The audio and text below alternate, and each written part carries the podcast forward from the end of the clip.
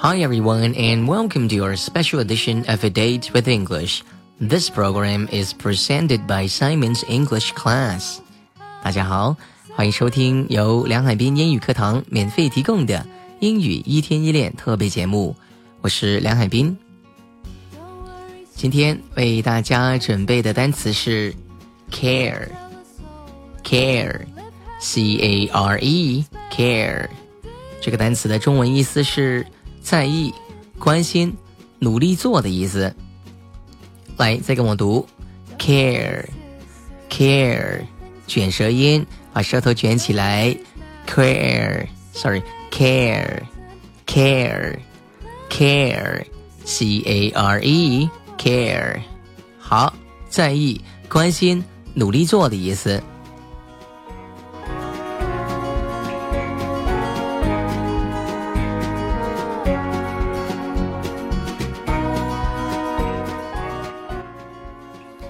我不在乎他怎么想，可以说成 I don't care what he thinks.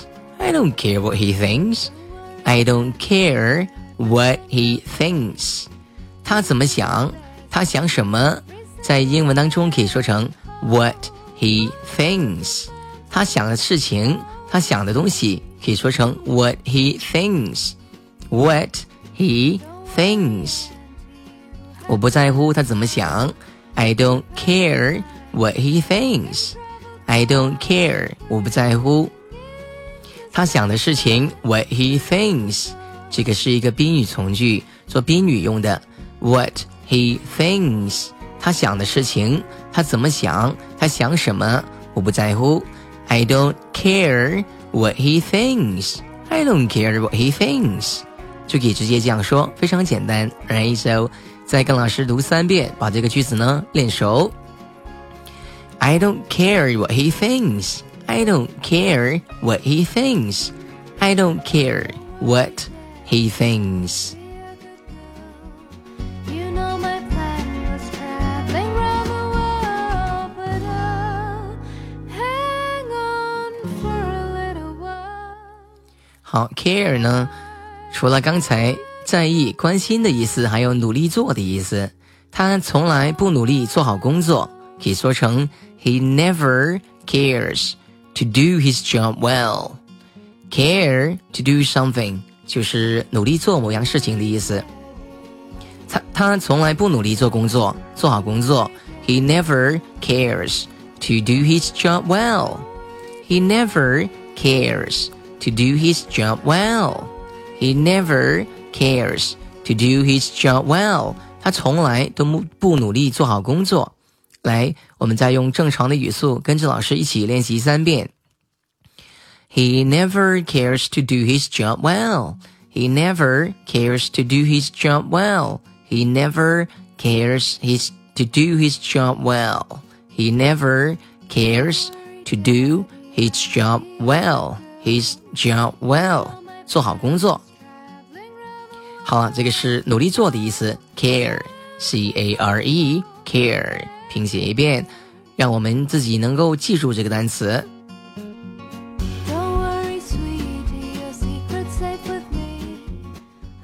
好，下面跟大家分享一个习惯用语，couldn't care less，couldn't care less，这个习惯用语是不在乎、不在意的意思。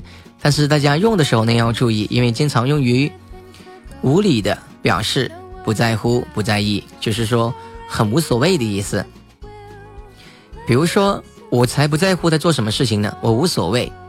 这个时候讲话的语气呢，可能有一点，呃，比较粗鲁或者是没有礼貌、无理的意思，可以说成 I couldn't care less what they do. I couldn't care less what they do. 他们做什么事情，我才不在乎呢。我才不在乎他们做什么事情呢。就是很无理，很无所谓。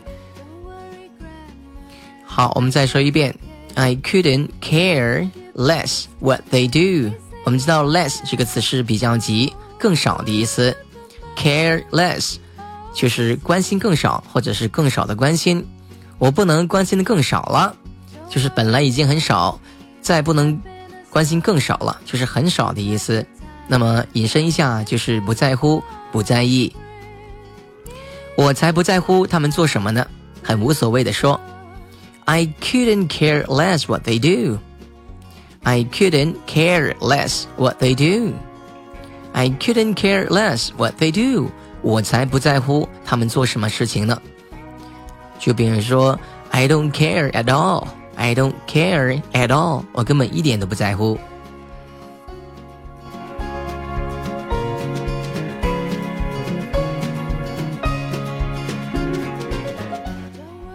好，下面我们讲一个短语，动词短语 care for somebody，care for somebody，care for somebody，翻译成中文是照顾、照料生病的病人、老人或者是幼童等等。那比如说，他搬回家住，好照顾年迈的双亲。他父亲都年老了，所以现在呢需要他的照顾，所以他回家了。And so she moved back home to care for her elderly parents. Elderly parents, elderly 我们拼写一下 ，e l d e r l y. Elderly 是年长的、年老的、年迈的意思。年迈的双亲、年迈的父母可以说成 elderly parents. Elderly parents. 他搬回家住。好照料年迈的双亲。She moved back home to care for her elderly parents. She moved back home to care for her elderly parents. She moved back home to care for her elderly parents. 她搬回家住，好照料年迈的双亲。来，再跟我练习三遍，用正常的语速。she moved back home to care for her elderly parents. She moved back home to care for her elderly parents. She moved back home to care for her elderly parents. 注意，在读正常语速的时候，很多尾音都省略了。比如说，第一个 she moved back，she moved back，而不要说成 she moved back，she moved back，这样不好听。把这个 moved 这个 t 这个音呢的音省略掉，right? She moved back. She moved back. She moved back home to care for her elderly parents. She moved back home to care for her elderly parents. 要这样说。好，care for somebody 是一个短语动词，是指照顾、照料生病的人、病人、老人或者是年幼的人的意思。OK。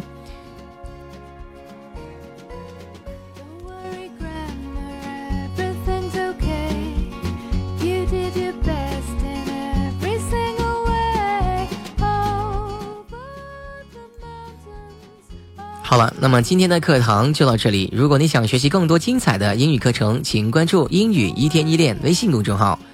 关注“英语一天一练”微信公众号，“英语一天一练”微信公众号。All right, now thank you very much for listening to our program.